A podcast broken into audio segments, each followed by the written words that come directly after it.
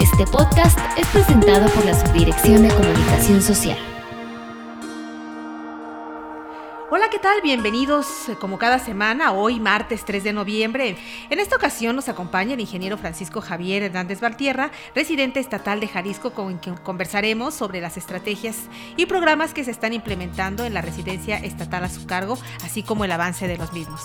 Ingeniero Hernández, le doy la más cordial bienvenida como siempre aquí a FID Informativa. Muy buenos días, muchas gracias por la oportunidad que me dan. Ingeniero, pues si gusta platicarnos algunas de las principales acciones, estrategias y resultados que se han obtenido en este año de acuerdo a su programa de trabajo? Bueno, miren, una de las principales es la integración de las redes de valor. Eh, esta ha sido una estrategia que nos ha marcado muy bien nuestra dirección general y que nosotros estamos implementando a través de las principales redes y cadenas productivas del estado de Jalisco, desde el maíz, la carne, la caña de azúcar, la leche, el ajonjolí, el trigo, el agave. Nosotros Pensamos que integrando estas redes vamos a generar las riquezas, vamos a generar la mano de obra y vamos a, seguir generando las oportunidades que el Estado y que la población están demandando.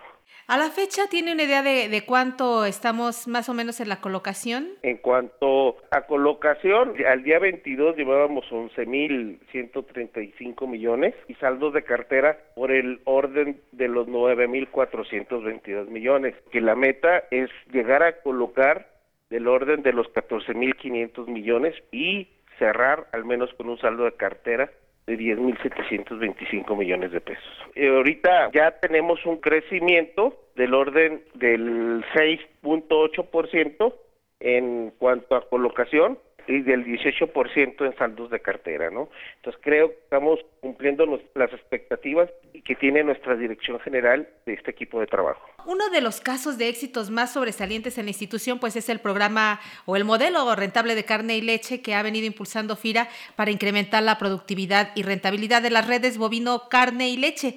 En ese sentido, ¿qué avances se tienen a partir de su implementación y sobre todo, cuál sería la expectativa y las metas para consolidar mejor este programa?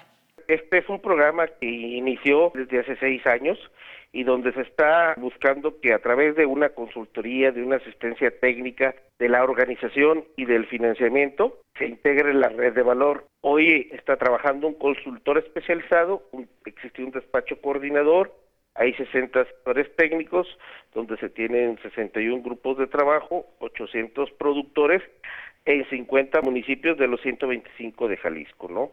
Es un modelo productivo que está buscando generar una mentalidad empresarial, buscando ser más competitivos y sustentables, ¿no?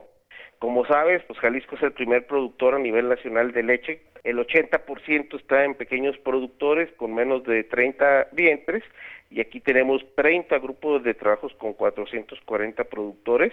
En cuanto a carne y doble propósito, bueno, Jalisco es el segundo. Hoy el panorama de la carne pues es muy bueno y hay que aprovechar estas oportunidades. Hoy venimos trabajando con 31 grupos de trabajo con 360 productores en 32 municipios. Y el reto pues es consolidarlo y multiplicarlo.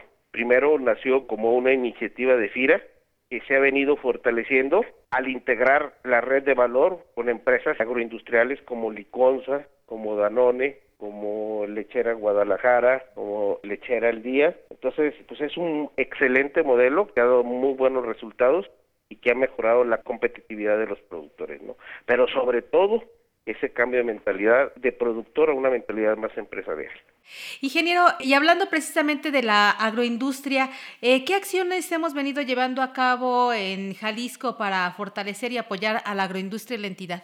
Hemos venido trabajando con las cámaras, tuvimos la oportunidad de sentarnos con el Consejo Directivo de la Cámara de la Industria Alimenticia de Jalisco. Esta Cámara afilia 1.240 empresas y con ellos lo que hemos venido trabajando es cómo podemos alinear la producción con la finalidad de ser más eficientes en los movimientos logísticos, con la finalidad de buscar abaratar costos y ser más competitivos, ¿no? Entonces, aquí lo que nos interesa es que la industria se conviertan en empresas tractoras de la producción primaria, buscando alinear la producción. El productor sepa qué quiere la industria para poder ser más eficientes eh, al momento de los procesos de comercialización de las cosechas. ¿no?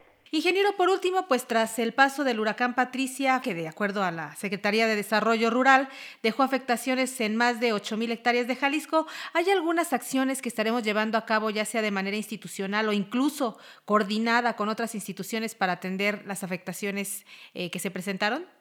Sí, mira, desde que el fenómeno se previó, nuestra dirección general nos dio instrucciones muy claras de que estuviéramos al pendiente de los acontecimientos y para estar evaluando los efectos de este fenómeno meteorológico.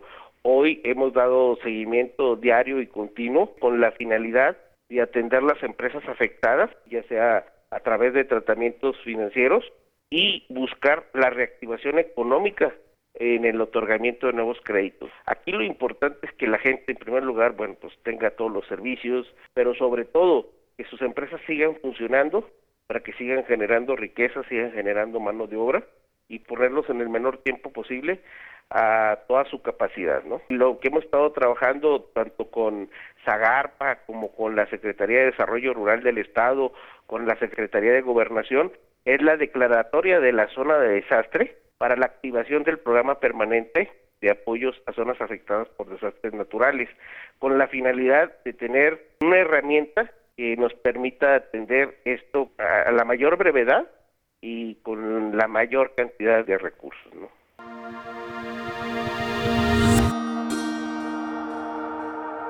Ingeniero, pues agradecemos su participación, como siempre, muy interesante para comentarnos los avances y los programas que se vienen llevando a cabo en el estado de Jalisco y por compartir con nosotras las acciones que está implementando. Gracias por la oportunidad de darles a conocer los diferentes trabajos que se están implementando en la residencia Jalisco, que es un gran reto y que estamos eh, haciendo múltiples esfuerzos con la finalidad de cumplir con la sociedad. ¿no?